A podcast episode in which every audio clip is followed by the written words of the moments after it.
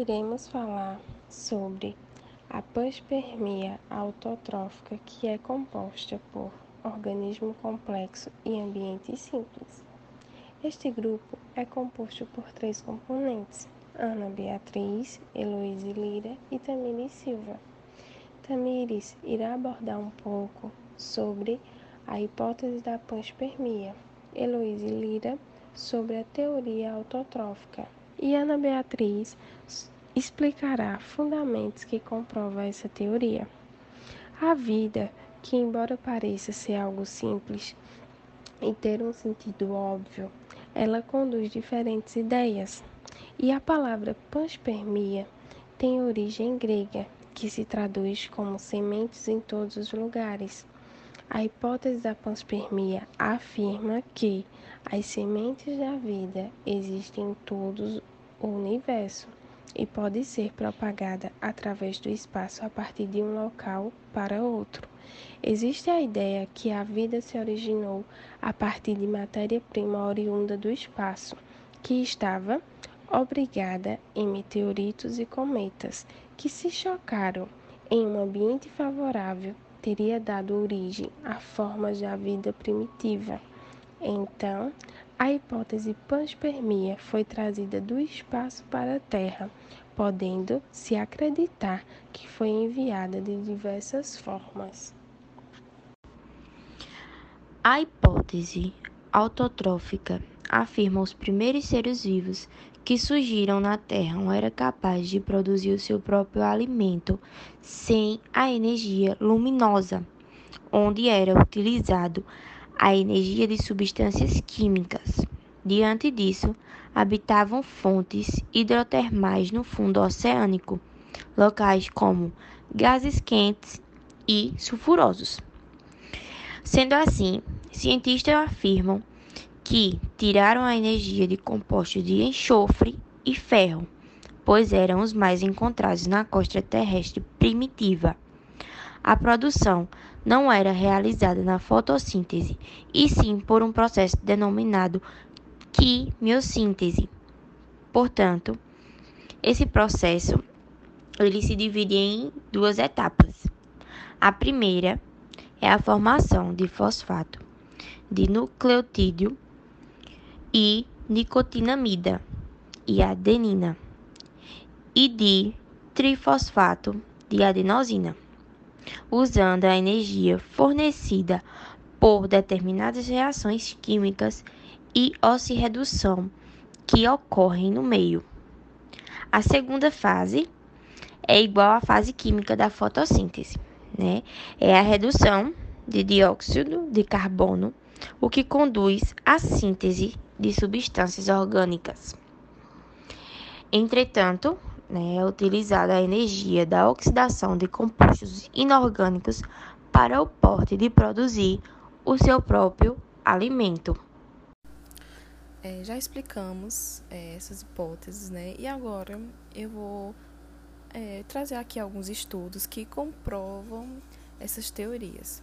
Eu vou começar falando sobre a panspermia que algumas, alguns estudos foram feitos sobre ela e foram comprovados, né, que de fato é, a origem da vida tenha vindo do, do espaço, tenha acontecido.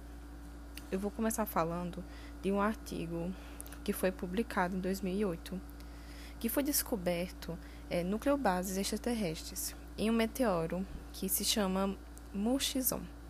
No trabalho de Martins foram encontrados xantina, nucleobases de RNA e uracila.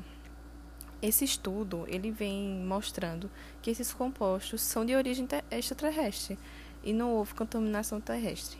Esses, ou seja, esses componentes fornecem provas de que a vida pode a vida na Terra pode ter surgido a partir do processo da panspermia, de fato, como vem falado nesse estudo, né? E eu vou também falar de outro estudo que foi feito em 2011, com meteor, que foram encontrados meteoros aqui na Terra. E um conjunto grande de orgânicos de origem extraterrestre. Esse trabalho foi feito por Callan.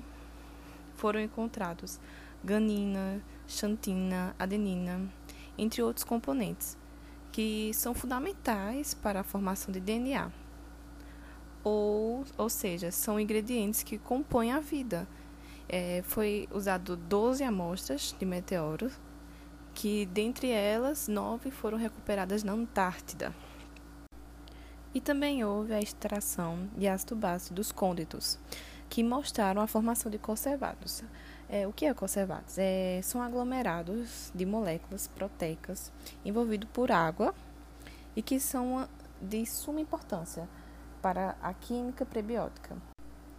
Diante disso, né, é, muitas pessoas devem se perguntar como assim, como essas, como é que essa vida que vai aqui para a Terra, ela sobreviveu a essa longa viagem, né?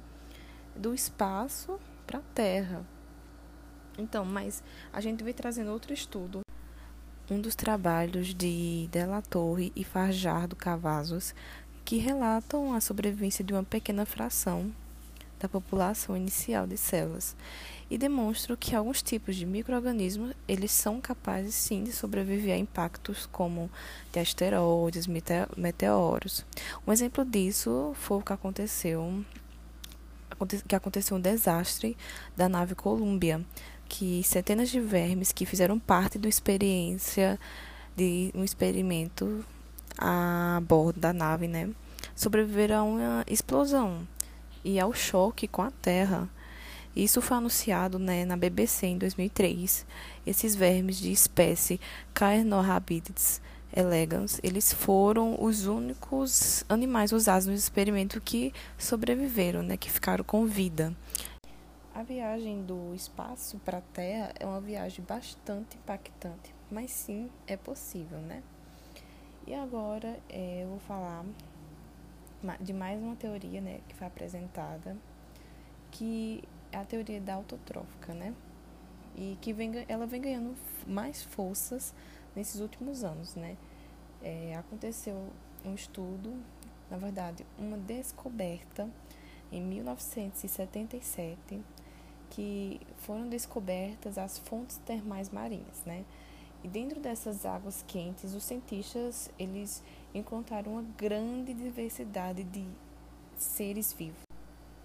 As arqueobactérias, seres moneros primitivos que foram encontrados, né? e de, dentro dessas fontes. E foi descoberto que eles viviam ali, né? Eles produziam sua própria comida.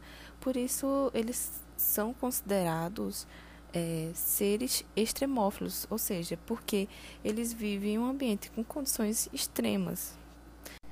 E foi descoberto que eles é, produziam seu próprio alimento é, sem a energia luminosa. Eles usavam um processo que nós explicamos, né? A quimiossíntese